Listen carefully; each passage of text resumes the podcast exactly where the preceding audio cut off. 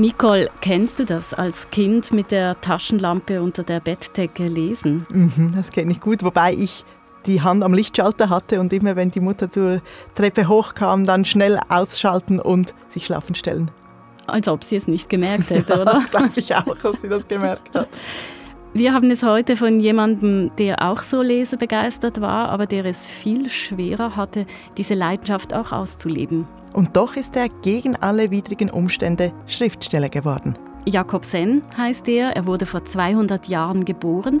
Er war das Kind einer Heimweberfamilie und er hat später einen Roman geschrieben, der gerade neu aufgelegt wurde. Darin beschreibt er seinen steinigen Bildungsweg. Mit dem siebenten Jahre kam ich in die Schule. Dass ich aber mit dem achten schon für die Weberei der Mutter Garn spulen musste, ist mir in frischester Erinnerung geblieben, dieweil mir die Spulerei entsetzlich zuwider war. Alles Widerstreben half nichts. Man nahm mir meine Büchlein weg und sparte im äußersten Fall auch körperliche Züchtigung nicht. Das Schicksal von Jakob Senn fasziniert auch Matthias Peter. Er ist der Experte, wenn es um Senns Leben und Werk geht. Diese spannende Geschichte eines bildungshungrigen Autodidakten, dem die Schulbildung verweigert wird. Er darf die Sekundarschule nicht besuchen, er wird an den Webstuhl gewiesen und dagegen alle Widerstände seinen Traum verwirklicht, Schriftsteller zu werden. Wir haben es hier also mit der Geschichte eines Aufsteigers zu tun die auch viel über die Geschichte unseres heutigen Schulsystems erzählt. Und wie die Schweiz zur Bildungsnation wurde. Das ist ein Kontext von dir, Sarah Herwig. Mein Name ist Nicole Freudiger. Sarah, dann fangen wir an mit der Geschichte unseres Aufsteigers Jakobsen. Jakobsen kam 1824 auf die Welt im Zürcher Oberland in der Gemeinde Fischental in äußerst bescheidenen Verhältnissen. Und die hat mir Matthias Peter so beschrieben. Da wird er hineingeboren in eine Heimweber- und äh, Kleinbauernfamilie, die einen Viertel eines vierteiligen Flarzhauses äh, bewohnt. Das sind niedrige enge Wohnhäuser und wenn man sich vorstellt, dass in diesen Stuben dann noch ein bis zwei Webstühle standen, an denen gearbeitet wurde, kann man sich vorstellen, dass eine siebenköpfige Familie da in sehr beengten Verhältnissen gewohnt hat. Ein armes Elternhaus, eine Heimweberfamilie wie so viele in dieser Region zu dieser Zeit, da mussten die Kinder schlicht mitarbeiten. Aber Jakob Sen durfte in die Schule, also zumindest in die Primarschule. Nach fünf Jahren wird er bereits ausgeschult und dann wird für ihn selber ein Webstuhl aufgerichtet in der Stube, dass er quasi selber ins Weben dann eingewiesen wird. Immerhin fünf Jahre Schule. Was hat er dort gelernt? Ja, eben nicht mehr so viel. In seinem Roman beschreibt er nämlich, dass er schon vor der Schule lesen konnte. Die Mutter hat es ihm beigebracht und viel mehr gab es dann in der Schule für ihn eigentlich nicht mehr zu holen. Also du musst dir vorstellen, damals gab es noch keine professionell ausgebildeten Lehrer. Da wurde ein junger Bursche als Lehrer eingesetzt, der eigentlich das Schneiderhandwerk erlernt hatte, seinen Eltern ein rechtes Hauskreuz war und die waren sehr froh, dass er wegen seiner netten Handschrift und guten Singstimme zum Schulmeister befördert worden war. Und Jakobsen beschreibt dann auch diese, ähm, den Zustand des Schulhauses als loses Brettergebäude, durch dessen Wandfugen der Wind jeweils scharf pfiff und dass das Schulzimmer zugleich immer als äh, Wohn- und Arbeitszimmer für die Familie des äh, Lehrers diente und er eigentlich auch immer noch eine Schneiderarbeit bei der Hand gehabt hat. Da habe ich gleich ein Bild im Kopf, kann mir vorstellen, wie klein Jakob da in der Schule sitzt. Das ist jetzt eine Szene aus dem Roman. Wie sehr entspricht das denn tatsächlich der Realität? Der Roman ist sehr autobiografisch. Hans Grünauer heißt er und ist gerade wieder herausgekommen. Jakob Senn beschreibt darin sein eigenes Leben, seinen Bildungsweg und wir wissen, dass das alles mehr oder weniger stimmt, weil sein Bruder, der hat Tagebuch geschrieben und diese Tagebücher, die hat Matthias Peter vor 20 Jahren herausgegeben und darin ist ganz viel auch über Jakob Senns Leben zu lesen. Woher kommt denn Matthias Peters Interesse an diesem Sens? Das hat familiäre Gründe. Mein Vater und ein Enkel von Heinrich Senn, dem Bruder von Jakob Senn, die waren Cousins, über die Mütter waren die verwandt. Das heißt, ich wusste immer von diesem Roman, der damals noch ein Kind des Volkes hieß, und ich wusste, dass da Tagebücher äh, sind. Matthias Peter kennt also die Geschichte der Sens sehr gut. Er hat jetzt zum 200. Geburtstag auch eine Ausstellung dazu kuratiert und sogar ein Theaterstück geschrieben über Jakob Sen, ein Solo, das er selber spielt. Er ist auch Schauspieler und Regisseur. Also dann gehen wir zurück in dieses Schulzimmer zu Jakob Sen und zur Frage, was in dieser Schule eigentlich unterrichtet wurde. Das haben wir noch gar nicht konkret beantwortet. Der Unterrichtsstoff war damals in den 1830er Jahren noch sehr überschaubar und auch sehr eintönig. Das hat mir die Bildungshistorikerin Christina Rothen erzählt. Sie unterrichtet an der Pädagogischen Hochschule in Bern und forscht dort auch zur Geschichte der Schule in der Schweiz.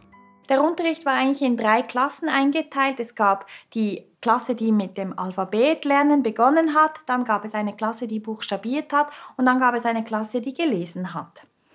Und dann hat der Unterricht aber auch in viel Katechese bestanden. Also man hat auswendig gelernt, Glaubenssätze oder Gebete und man hat sehr viel gesungen. Mhm, viel religiöse Erziehung höre ich da. Aber was ist mit anderen Fächern, zum Beispiel Mathematik oder Naturwissenschaften? Das war ein bisschen Glückssache in dieser Zeit. Je nach Gemeinde oder je nach Neigung und Können des Lehrers gab es dann in Matheunterricht oder nicht. Und dieser Lehrer von Jakobsen, dass der mehr Schneider war als Lehrer, war das üblich? Ja, das war normal, dass Lehrer noch etwas anderes arbeiteten. Das hatte auch finanzielle Gründe. Es dauerte nämlich noch Jahrzehnte, bis sie allein mit dem Unterrichten genug verdienen konnten. Nach und nach konnten die Lehrpersonen größere ähm, Besoldungen beziehen, aber eigentlich so richtig Teil des Mittelstandes sind die Lehrpersonen erst kurz vor dem Ersten Weltkrieg geworden. Also äh, eigentlich erst im, im 20. Jahrhundert. Und vorher war es immer gekoppelt an Nebenerwerb. Das Geld war das eine, das andere die fehlende Ausbildung, aber auch hier hat sich in der Zeit, als Jakob Sen in die Schule ging, etwas verändert.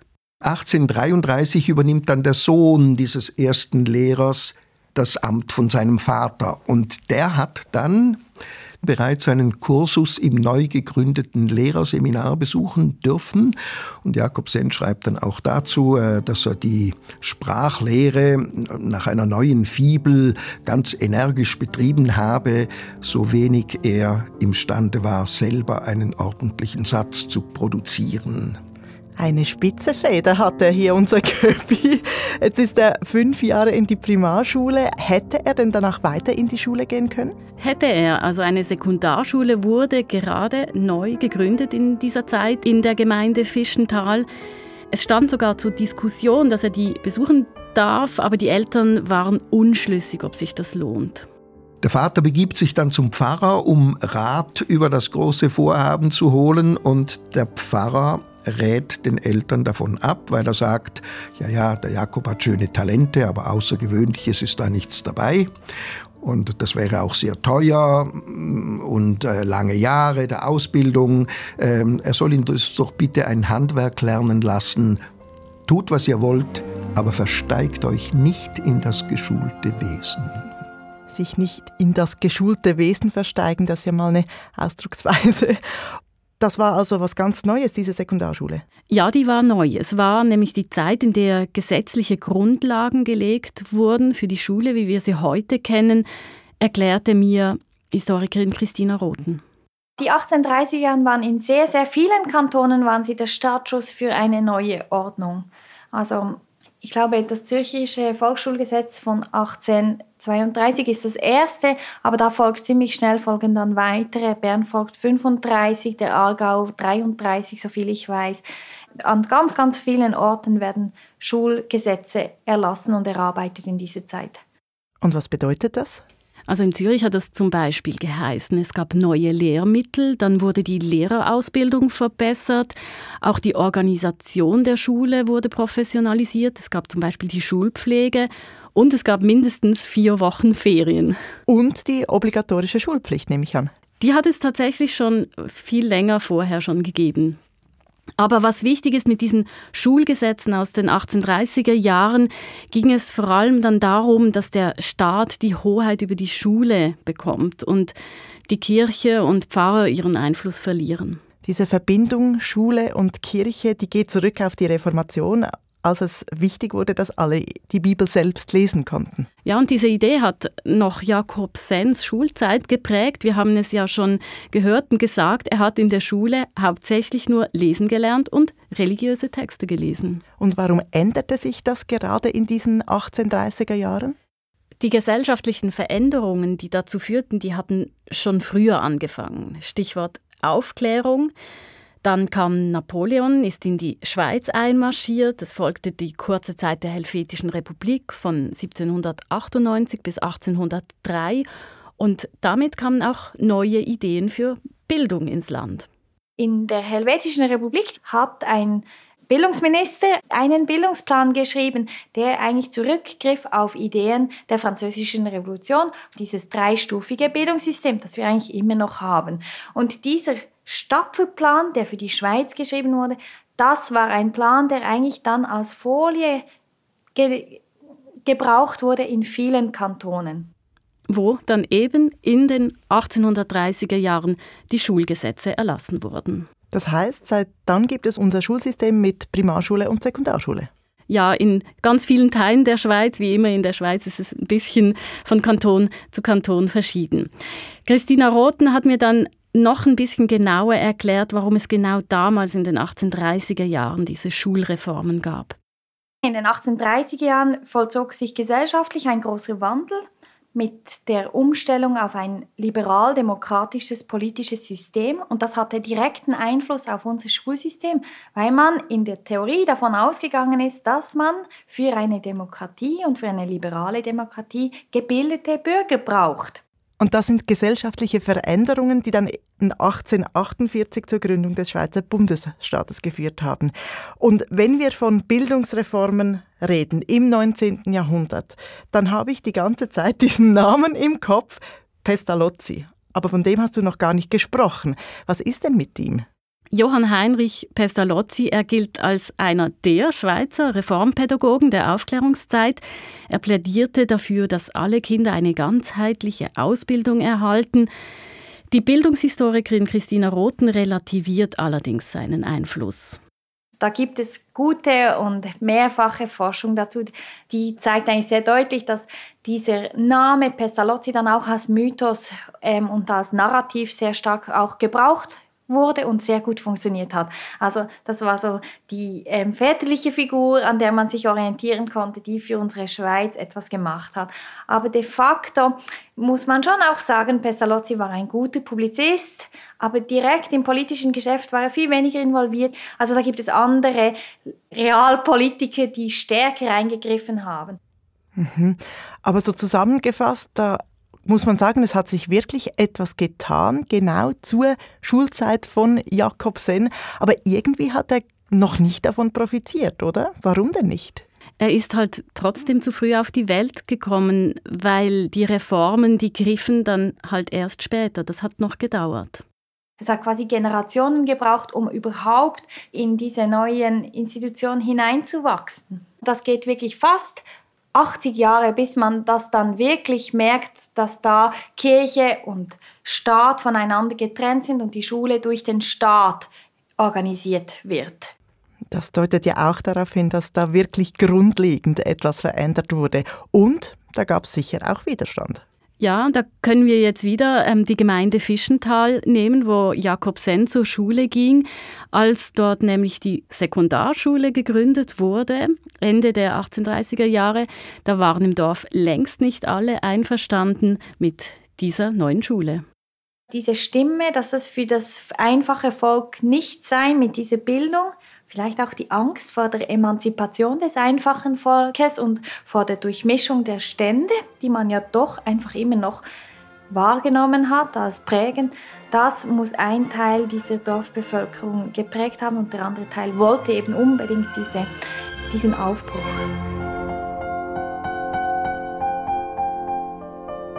Und damit sind wir zurück in Fischental in der Mitte des 19. Jahrhunderts bei Jakob, der eben nicht in diese Sekundarschule durfte und an seinem Webstuhl schuften musste und diese Leidenschaft für Bücher hatte aber eben auch Probleme, diesen Bildungshunger zu befriedigen. Also das war alles andere als einfach. Zen-Spezialist Matthias Peter hat mir erzählt, wirklich Lektüre für ihn, die war nicht in Reichweite ein Wandkalender und Andachtsbücher. Etwas anderes wäre gar nicht vorhanden gewesen im Haus der Familie Sen, aber auch in den meisten anderen Häusern. Also wir haben es auf dem Land in diesen 1830er Jahren vor allem mit religiösen Schriften zu tun und die hat er dann halt verschlungen, weil nichts anderes da war. Es kamen dann aber auch schon Volksbüchlein dazu mit Heiligenlegenden und Sagengeschichten. Vielleicht muss man noch dazu sagen, dass äh, Bücherbesitz in dieser Zeit eigentlich nur bei der intellektuellen Oberschicht vorhanden war. Also Pfarrer, Ärzte, Lehrer besitzen Bücher oder eine Hausbibliothek. Und in seiner Not an Bücher zu kommen, geht Jakob Senn dann eben zu dieser Oberschicht. Und das ist in Fischenthal der Dorfapotheker. Als junger Mann kann Jakob Senn sich von ihm Bücher ausleihen. Ein Chemiebuch zum Beispiel, Reiseberichte, ein Kräuterbuch. Also es scheint total zufällig, was er zu lesen bekommt. Ein buntes Sammelsurium. Völlig unsystematisch, wie er sich Bildung aneignet, genau. Er hat einfach gelesen, was ihm in die Hände kommt. Und Bibliotheken gab es damals noch keine? Nicht in Fischenthal. Also es wurden dann zwar bald einmal Schulbibliotheken eingeführt, auch wegen der Schulgesetze der neuen, aber die Schulbibliothek kam für Jakob Senn zu spät und er hat sich dann aber in seiner Sehnsucht nach Büchern an die evangelische Leihbibliothek in Zürich gewendet und von dort hat er sich Bücher bestellt per Post und später hat er dann auch Bücher in Zürich ebenfalls auf dem Postweg gekauft in einem Antiquariat und hat sich die dann liefern lassen. Und warum aus einem Antiquariat und nicht aus einem Bücherladen, aus einer Bücherei? Weil neue Bücher für ihn viel zu teuer gewesen wären. Neue Bücher wurden ja eigentlich ausgeliefert als gedruckte Bogen, die man selber aufschneiden musste und die man selber binden musste. Dafür war dann der Buchbinder da. Das heißt, der Einband hat nochmal so viel gekostet wie das Buch, das man neu kauft. Also mich hat es wirklich berührt, in diesem Bildungsroman von Jakob Senn zu lesen, wie er alles versucht hat, um an Bücher zu kommen. Und dann sitzt er da im Wohnzimmer mit dem Katalog des Antiquariats und kann sich nicht entscheiden, was er mit seinem wenigen Geld kaufen soll. Und darum habe ich dir auch eine Szene aus dem Roman mitgebracht. Mhm. Da beschreibt er, wie er die Bücher dann endlich erhält. Ein Uhr war vorbei, als ich nach Hause kam und alles schlief. Ich fühlte keinen Schlaf. Flugs brannte das Licht, die Schnüre des Pakets zerschnitt ich bei allen Knoten, da ich mir unmöglich Zeit nehmen konnte, sie aufzulösen. Und auseinander fielen die herzallerliebsten Bände über den Tisch, wie die Gaben einer gütigen Fee. Das war mehr als ein Neujahrmorgen in goldener Jugendzeit, als wir die Klopstocke und Homere in schönen neuen Exemplaren die Zacharias, Hagedorne und Kleiste aus dem holden Wirrwarr komplett herauskrüscheln konnten. Da standen sie, grad auf der Reihe nach, wie lauter erfüllte Hoffnungen. So schön, wie Geburtstag und Weihnachten zusammen. Je mehr Jakob Sen gelesen hat, desto mehr wurde ihm dann auch bewusst, dass er selber schreiben will. Er hat sich dann auch einem Schreibzirkel angeschlossen, den ein Schriftsteller in einem Nachbardorf gegründet hat und Bald gab es dann für Jakob auf dem Land noch weitere Möglichkeiten, seinen Bildungshunger zu stillen. Wie überall in der Schweiz gibt es eine Flut von Vereinsgründungen nach der Gründung des Bundesstaates. Es sind Bildungsvereine, es sind Lesevereine, es sind Gesangsvereine, gemeinnützige Gesellschaften. Und Jakob Senn tritt eigentlich praktisch allen diesen Vereinen auch bei. Auch da sind Bücher im Umlauf, es werden Vorträge gehalten. Wirklich, das ist eine Art von Volksbildung, die da vorangetrieben wird. Da geht es wieder darum, dass es für eine Demokratie gebildete, mündige Bürger braucht. Bürgerinnen braucht es damals noch keine. Politisch auf jeden Fall noch lange nicht, ja.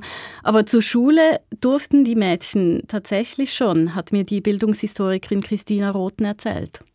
Viele Schulgesetze sehen eben vor, dass die Mädchen gleich beschult werden wie die Jungs. In Bern zum Beispiel sind sie ganz egalitär behandelt. Und ähm, das ist ja auch eine Voraussetzung für dann die Partizipation der Frauen an unserer Gesellschaft. Und das ist etwas, was wir aus dieser Zeit mitgenommen haben. Natürlich hatten wir zwischenzeitlich wirklich starke Rückschritte, wo dann eben Mädchen mehr weiblich handarbeiten mussten und ähm, keine Berufsbildung eigentlich bekommen haben, aber dass sie von Anfang an in der Schule gemeinsam mit den Jungs ähm, unterrichtet werden in den liberalen Kantonen, das ist sicherlich ein Erbe dieser Zeit. Das ist spannend, das habe ich nicht gewusst. 200 Jahre her, oder? Was ist denn sonst noch geblieben aus dieser Zeit? Etwas, an das ich auch nicht gedacht habe. Wenn man die schweizerische Bildungslandschaft anschaut, dann sieht man einfach, dass wir fast keine Privatschulen haben. Der Privatschulsektor ist unglaublich klein. Das ist ein Erbe auch dieser Anlage, dass eben unsere Volksschulen sehr gut alimentiert sind und dass man sehr dafür sich auch eingesetzt hat. Also das sind ganz, ganz viel Mittel und auch viel Wille, dass eben alle Kinder eine gute Ausbildung bekommen. Das ist sicherlich ein Erbe auch dieses großen Umbruchs. Wir Schweizerinnen und Schweizer sind ja auch sehr stolz auf unser Bildungssystem und da ist dann auch schnell mal von der Schweiz als Bildungsnation die Rede. Auch das relativiert Christina Rothen, es sei eine Selbstbezeichnung mit einer politischen Botschaft. Wir sind ein rohstoffarmes Land und Bildung könnte ein Rohstoff sein, der für unsere Wirtschaft wichtig ist. Das ist sicherlich ein Narrativ, das gerade auch während des Kalten Krieges wichtig war, dass man versucht hat, sich wirtschaftlich so aufzubauen, dass man eben konkurrenzieren konnte, auch mit der UdSSR. Und dieses Narrativ wurde immer wieder auch gespeist. Es wird bis heute gespeist. Also Politikerinnen und Politiker bringen es immer wieder. Und auch wenn man versucht, irgendwie unser Bildungssystem zu exportieren in verschiedene Orten der Welt, dann spielt dieser Gedanke eine große Rolle.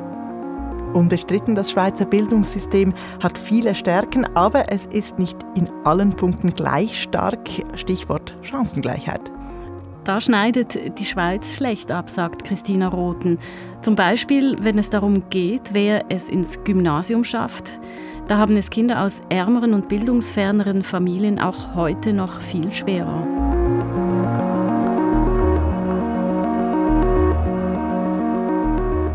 Trotzdem, unser Schulsystem ermöglicht vielen heute eine gute Grundbildung, anders als bei Jakob Senn vor rund 200 Jahren. Und doch hat er es geschafft. Er findet Gleichgesinnte, er bildet sich weiter, er beginnt zu schreiben. Und dann? Mit 32 Jahren. Endlich kommt er dann raus aus Fischental. Er bekommt eine Stelle in Zürich als Hilfsbuchhändler im Antiquariat Siegfried. Die vermittelt ihm ein junger Pfarrer im Dorf, erzählt der Zen-Spezialist Matthias Peter. Das ist für Jakob Sen eigentlich der Wandelpunkt in seinem Leben. Er kommt im Januar 1856 nach Zürich, lebt plötzlich im Bücherüberfluss wird innerhalb dieser Anstellung diesem Antiquariat auch zum Dichter. Im Verlag seines Prinzipals Siegfried erscheint dann sein erster Gedichtband, Bilder und Ansichten von Zürich, in der Muttersprache geschildert von einem Zürich-Pieter. Er wird dann noch Verleger, er gibt eine Monatsliteraturzeitschrift heraus, Grüne Wälder, und nach sechs Jahren macht er sich selbstständig. Er wird freier Schriftsteller und schreibt dann sein Hauptwerk, eben diesen Bildungsroman Hans Grünauer. Ende gut, alles gut? Leider nein. Es geht zwar noch eine Weile gut, beruflich und privat. Nachdem er in Zürich seinen Roman geschrieben hat und voller Glück abgeschlossen hat, kommt er nach St. Gallen, er wird Wirt, er übernimmt mit seiner Frau dann eine Wirtschaft. Er ist da noch sehr schriftstellerisch produktiv, er gibt 1865 allein drei Bücher heraus. Und danach nimmt sein Leben unerwartete Wendungen. Danach schreibt er nichts mehr, er fängt an zu spekulieren. Er wandert 1868 überstürzt, weil er finanzielle Schwierigkeiten bekommt, überstürzt nach Südamerika aus, lebt zehn Jahre in Montevideo in Uruguay und kehrt dann wieder nach Zürich zurück, 1878. Er soll im Auftrag der uruguayanischen Regierung als eine Art Honorarkonsul ein Auswanderungsbüro eröffnen. Das Honorar trifft nie ein, er gerät in finanzielle Not, aber auch zunehmend in geistige Verwirrung. Und das führt dann bei ihm auch letztendlich zum Freitod in der Limmat. Ein tragisches Ende und da frage ich mich natürlich, wie es so weit kommen konnte. Ja, diese Frage hat mich auch sehr beschäftigt und die habe ich darum auch Matthias Peter gestellt und er hat eine Vermutung. Er ist auch an seinen eigenen Zielen wahrscheinlich gescheitert. Ein Hin- und Hergerissen sein, anstatt sich zufrieden zu geben mit dieser Buchhändlerstelle, wollte er eben freier Autor und Schriftsteller werden. Und dieses Hin- und Hergerissen sein zwischen Bescheidung und hochtrabenden Plänen, die hat ihn wahrscheinlich in all diesen Jahren dann aufgerieben. Das ist jetzt aber ein trauriger Schluss, Sarah, so können wir diese Kontextfolge nicht beenden.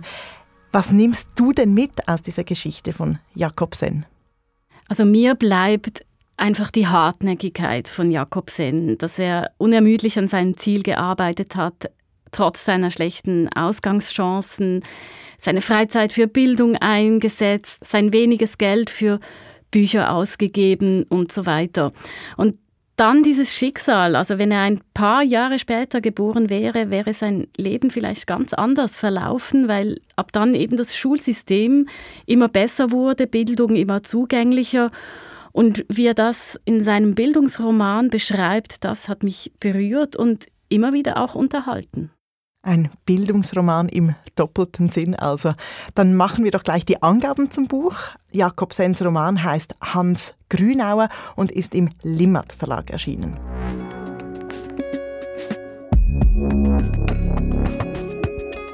Das war ein Kontext über Jakobsen, Autodidakt gegen alle Widerstände von dir, Sarah Herwig, Sounddesign Michael Studer, ich bin Nicole Freudiger. Über Rückmeldungen freuen wir uns wie immer per Mail an kontext.srf.ch.